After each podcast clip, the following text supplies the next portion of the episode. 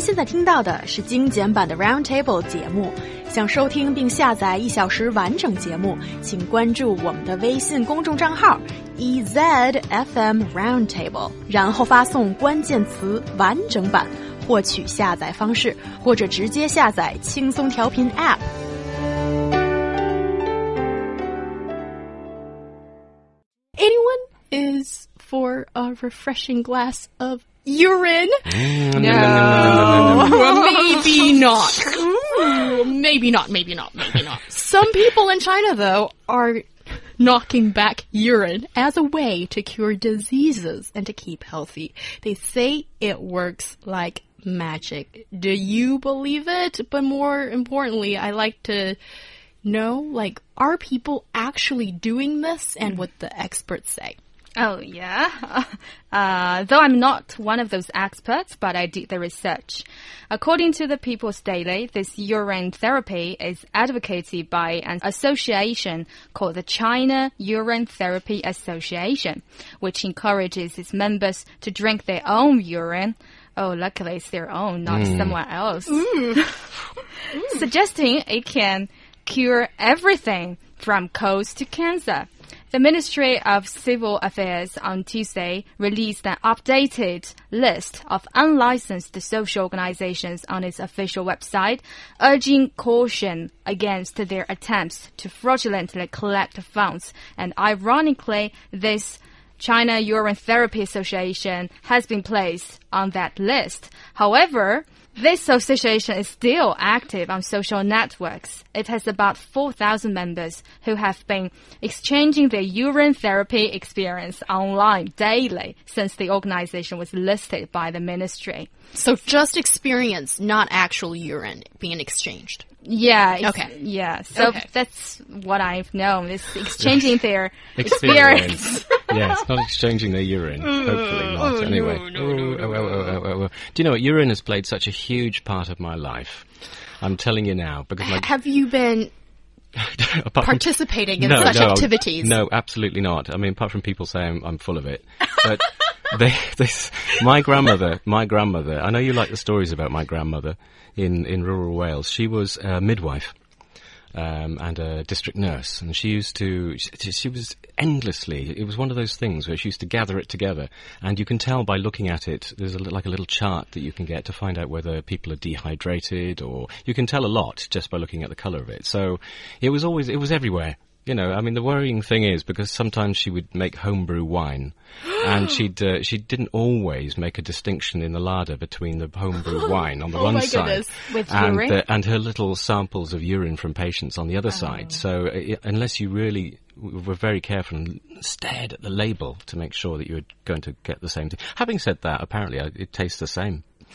So, Oh my goodness. but there are a lot of people who do it. I mean, Well, was say, that an alcoholic that provided the urine? I well, they, this is it, you see, because uh, people say there's so much in it that if, if people who say that it's good for you say that it's uh, an antibacterial and that and an antifungus, now that I think has been proved, uh, but also because what what happens is that any excess nutrients that you have in your body, that's where it goes. So, for example, the body can only take in so much vitamin C.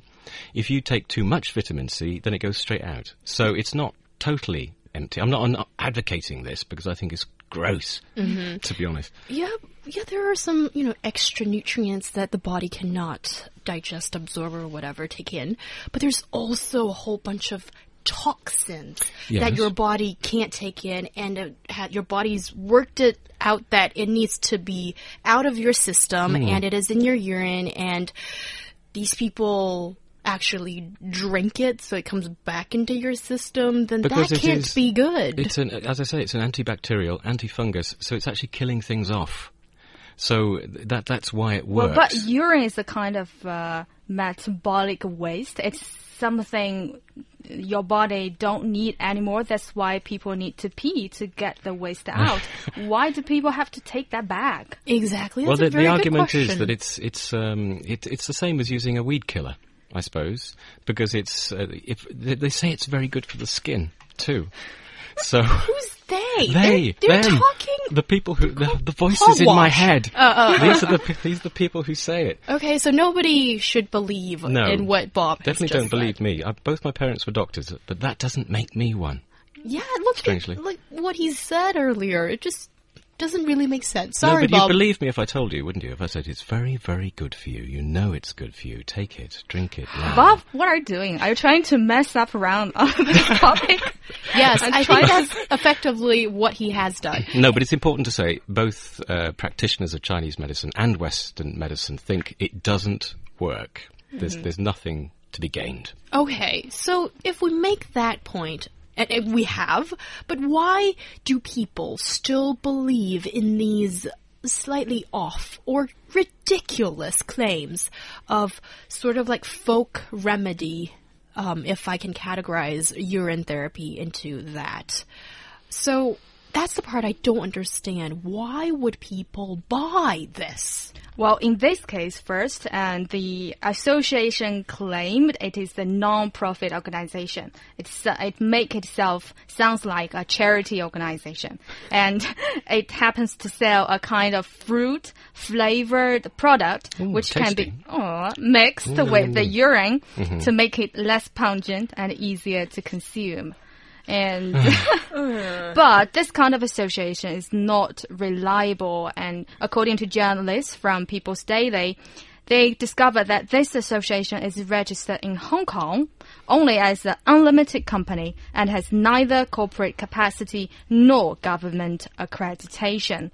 And actually, most of this kind of organizations are registered overseas or outside the Chinese mainland, and but they conduct, but they are founded by Chinese mainland residents. Uh, that's according to And this is the serious bit, isn't it? Because a lot of these associations that maybe put forward these um, crazy ideas, they, they try to make themselves look official, or they try to they pick a name uh, which is either very similar to uh, an organisation which is respected, and Yes. whi- which is actually quite frightening.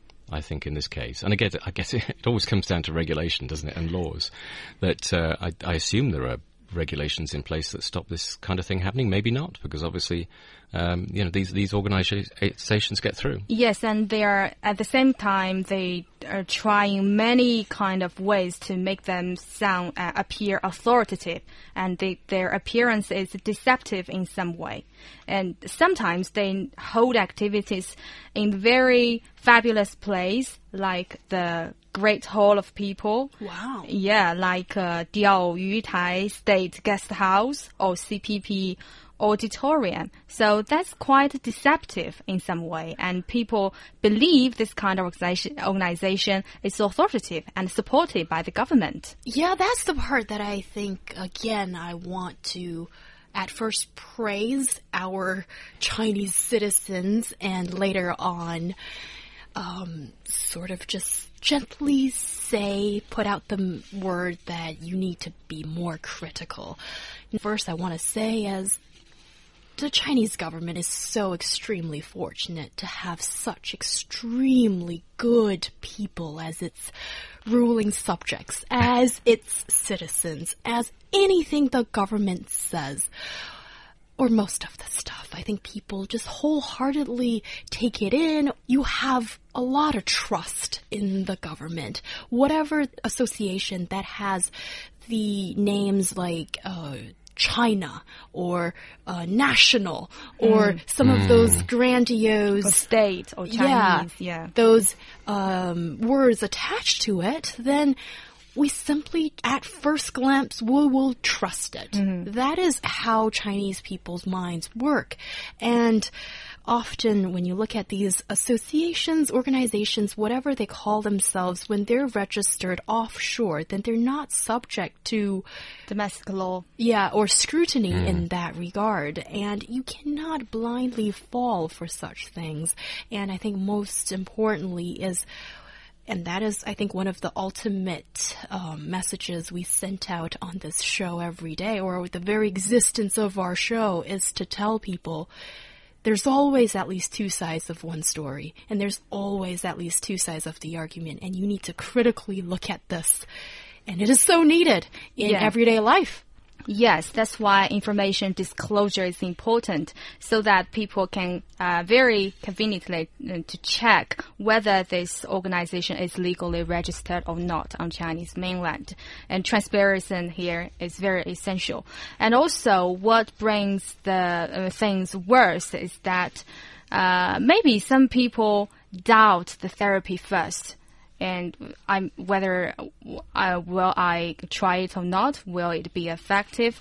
But there are some this kind of so-called authoritative uh, or experts or officials are invited to the activities of this kind of organizations, and people that that gave some people a reason to believe this kind of stupid therapy.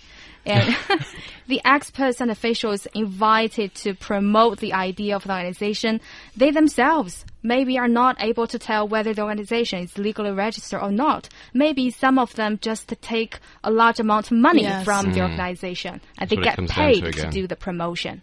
But uh, I mean, the thing about this this therapy is potentially it's free.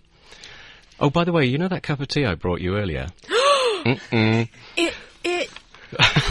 okay, Bob, you've ruined uh, beer for me. You've ruined tea for me, and you've ruined my trust in you in the last weekend, in the what I last three Enjoy minutes. your days off. Oh, Bob, I thought we were friends. I thought we were friends. Yeah, it was good stuff.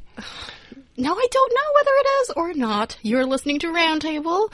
I'm He Yang. I'm not happy right now. I'm not happy that Bob Jones, he's just failed on our friendship, and he's in the studio with me. And oh, you Yang, I love you. You are so wonderful and always providing all the good points.